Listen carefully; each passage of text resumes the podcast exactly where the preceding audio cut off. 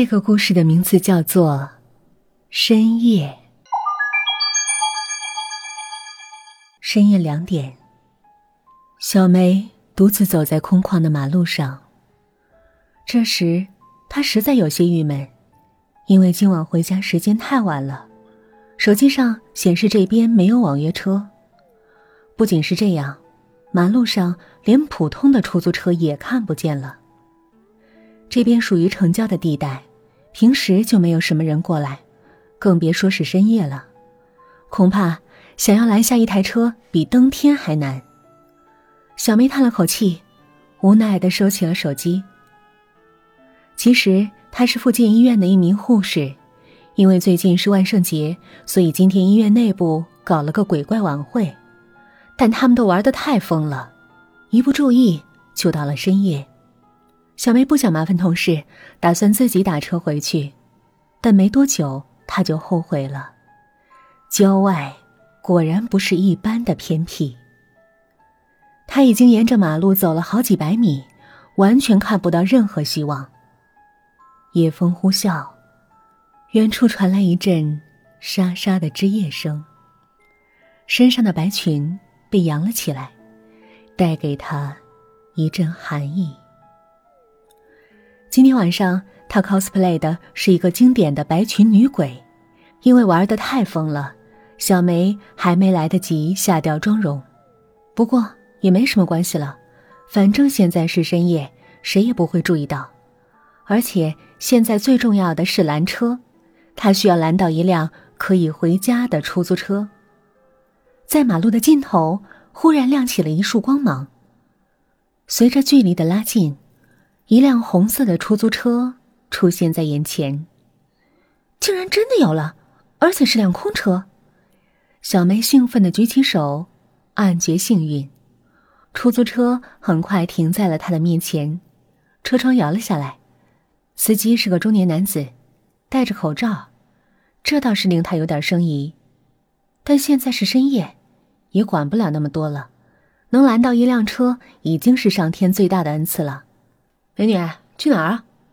等他上车之后，司机职业性的询问道：“城南罗源路吧，谢谢。”司机听完后皱了皱眉，好像有些迟疑。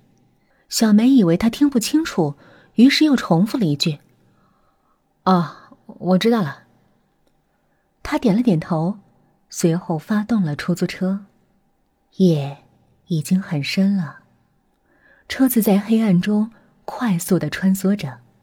如同一辆穿行在妖怪口气中的工具。今天的晚会玩得很疯，小梅也喝了不少酒。随着车子在公路上平稳的行驶着，她睡意渐渐升了起来，眼皮架不住沉重的困意，她很快便睡了过去。不知过了多久，她忽然被一阵不大的颠簸震醒了，睁开眼睛一看。附近还是一片黑漆漆的山路，完全看不到底。小梅凝目一看，前面的路牌写的是华义路。等一下，华义路不是向城北的方向吗？这跟自己的目的完全是相反的。小梅忽然想到了这点，醉意完全醒了。司机，这路是怎么回事？好像不是我要去的方向。她蹙起了双眉，奇怪的问道。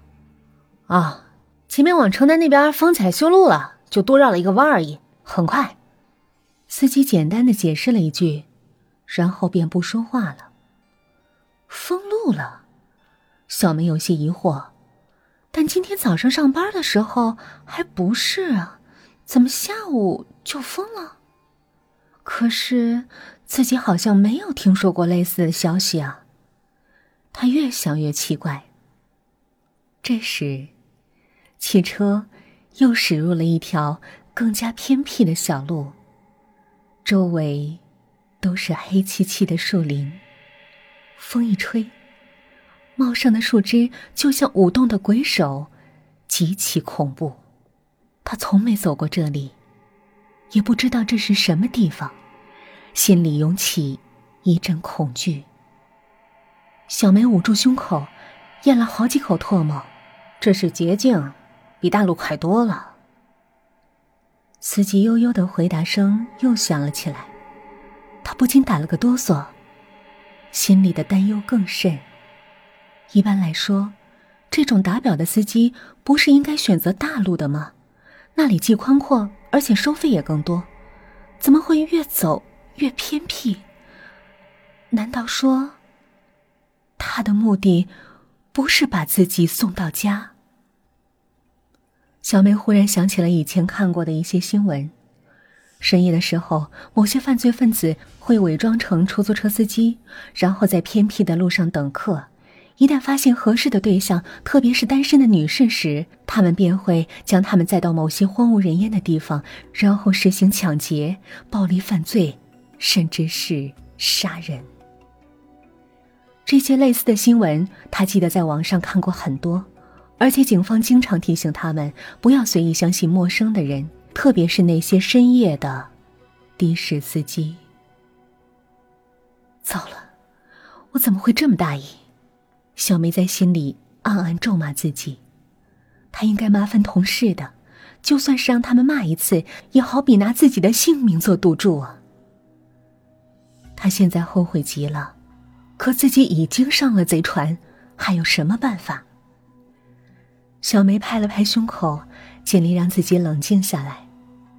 不对，现在已经过去了半个小时，她还是没有任何行动。车子一直也开得很平稳，这或许只是自己的杞人忧天，或许他只是普通的出租车司机而已。没错，不要太害怕，冷静点小梅不断的安慰着自己，她伸出了脑袋，借着车子里不算明亮的灯光，朝前排望了望。那里插着一个牌子，上面是司机的介绍和执照。马洛，三十八岁，编号零八二七，从业执照有十年了。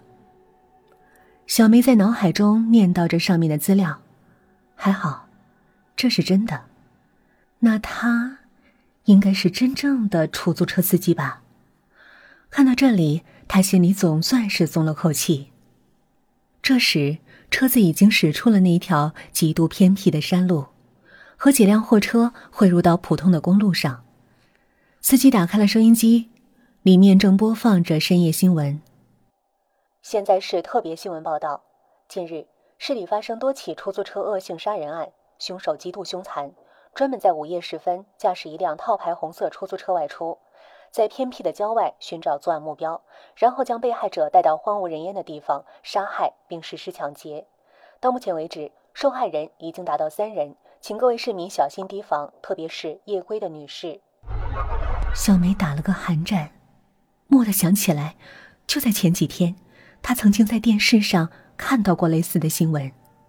据说凶手行迹诡秘，已经连续多次作案，就连警方也束手无策，一度还弄得人心惶惶。对了，自己本来就不应该独自回家，实在太危险了。他这才想起来，顿觉全身都在微微的发抖。这时候，只见司机又伸手换个频道，很奇怪，里面播放的同样也是这则新闻。他凝视着口罩下的司机，顿觉不妙。以前他不知道在哪儿曾经听说过这个案例，一些变态的罪犯很享受杀人的过程。因此，他们会在作案之前留下被害人的物品，又或者是反复的倾听相关的新闻，回到案发现场去查看，这都是他们变态的心理导致的。面前的这个司机，怎么也会反复的听？难道？难道他就是那个凶手？正当小梅疑惑不定的时候，只见车子驶进了一处。更加偏僻的小路，然后司机竟然用单手控制方向盘。小梅清楚的看到，他的另一只手竟然伸进副驾驶的袋子里。黑暗中，寒光一闪，他拿出来的竟然是一把锐利的刀子。这一刻，小梅感觉呼吸。都停住了。